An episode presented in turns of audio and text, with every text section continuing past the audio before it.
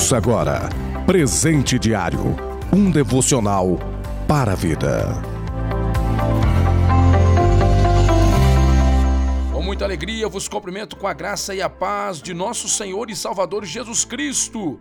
Hoje, quarta-feira, dia 1 de setembro de 2021. Plano de leitura anual da Bíblia, João capítulo 9, do versículo 1 ao 23. Segundo Crônicas capítulo 6 e Malaquias capítulo 2, versículo 17 ao capítulo 3, versículo 18. Presente diário deste dia tem como título Reverência, baseado na leitura bíblica de 2 Crônicas, capítulo 6 e versículo 13. Porque Salomão tinha feito uma base de metal e a tinha posto no meio do pátio e pôs-se nela em pé e ajoelhou-se em presença de toda a congregação de Israel e estendeu as mãos para o céu.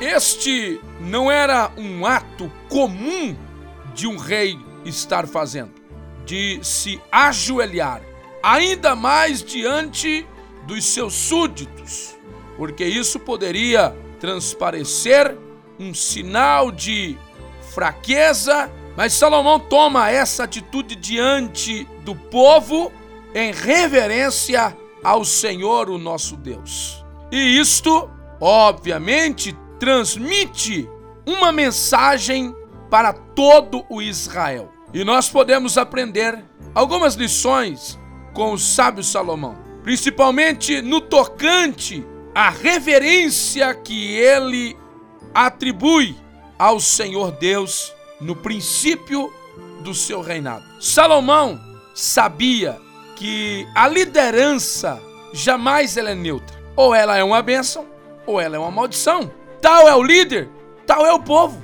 Sempre que a liderança é um exemplo positivo, o povo segue os seus passos. Sempre que um líder transgride, ele se torna um laço para o povo.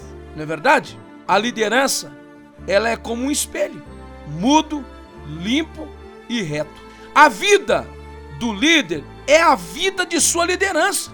Mas, infelizmente, os pecados dos líderes são os mestres do pecado. Por isso já vos digo neste dia: Deus está mais interessado em quem nós somos do que aquilo que nós estamos fazendo. A vida, sem sombra de dúvida, é mais importante do que o trabalho. O amor é mais importante do que qualquer atividade. Salomão também sabia que o culto ele precisa sair do seu íntimo para com Deus. Se existe um homem que adorou a Deus, um exemplo de um verdadeiro adorador, é Davi, o pai de Salomão, com quem ele aprendeu os mínimos detalhes. Por isso eu digo para você, o nosso culto, ele precisa ser um culto primeiramente bíblico, ou senão ele é anátema não adianta para o Senhor? Os princípios do nosso culto precisam ser regidos pela palavra de Deus, porque Deus não aceita fogo estranho sobre o altar. Deus não aceita sacrifícios impuros no seu altar. Deus não aceita de nós nada menos que o nosso melhor. O nosso culto precisa ser com todo o coração, com sinceridade, com zelo, com amor, com alegria, com deleite diante do Senhor. Um culto com reverência é isso.